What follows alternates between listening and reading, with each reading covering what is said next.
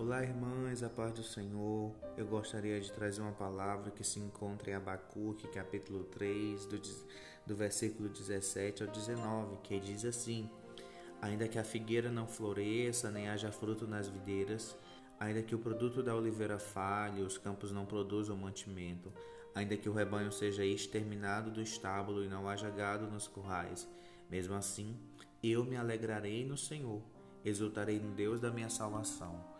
O Senhor Deus é a minha força. Ele fará os meus pés como os da corça e me fará andar sobre os mais altos lugares.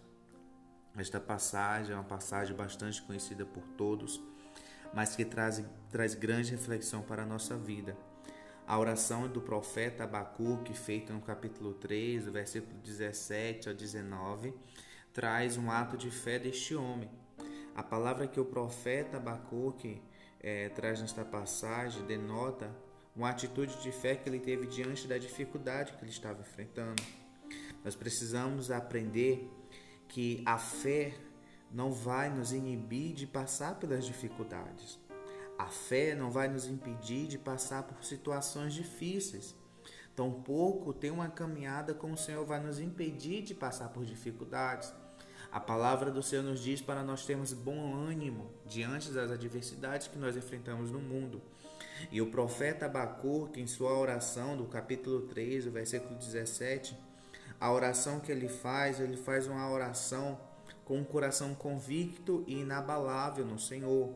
O profeta Abacuque acredita que mesmo que os produtos da oliveira venham a faltar, mesmo que não haja mantimento em sua mesa, mesmo que não haja gado em seus pastos, mesmo que não haja um teto sobre a sua cabeça, ainda assim ele vai se alegrar no Senhor.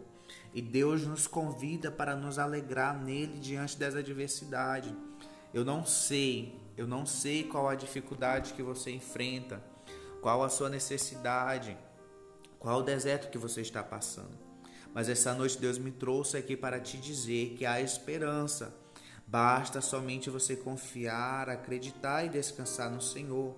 Nós precisamos aprender a ter uma fé inabalável diante das circunstâncias difíceis que nós enfrentamos, seja na alegria, seja na tristeza, seja na dor, ou até mesmo diante da morte. Deus nos convida a ter uma atitude de fé. Mesmo que todas as coisas estejam difíceis, talvez o cenário seja contrário àquilo que nós esperamos que seja o agradável para nós. Mesmo diante disso, o Senhor nos convida para confiar, para confiar no Senhor. A oração em tempo de crise, irmãs, produz em nós uma alegria contagiante. A oração em tempos de crises produz em nós intimidade com o Senhor.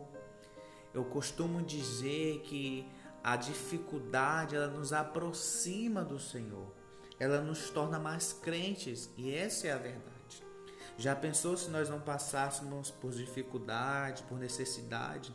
Talvez algumas pessoas nem lembrariam da existência de Deus, porque nós temos o costume de querer buscar o Senhor somente quando estamos passando por alguma necessidade. E não é dessa forma. Às vezes Deus permite que coisas aconteçam em nossa vida para que por meio dessa provação, por meio dessa dificuldade, por meio dessa perca, nós consigamos enxergar a mão do Senhor diante da, dessa dificuldade.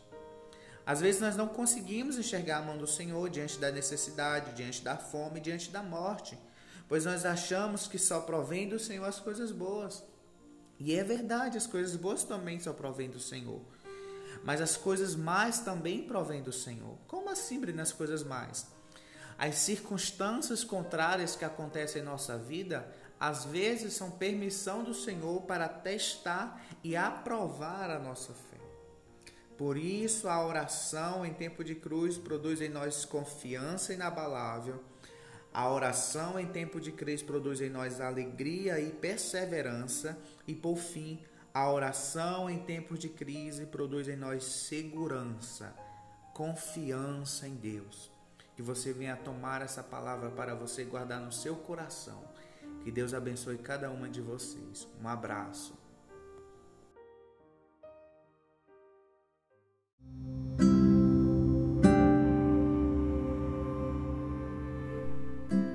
Quem nos dera ter na vida somente primaveras e verões, sem tempo de estiagem ou inverno, mas não é assim. A estação indesejável nos ensina a plantar para colhermos em tempos melhores.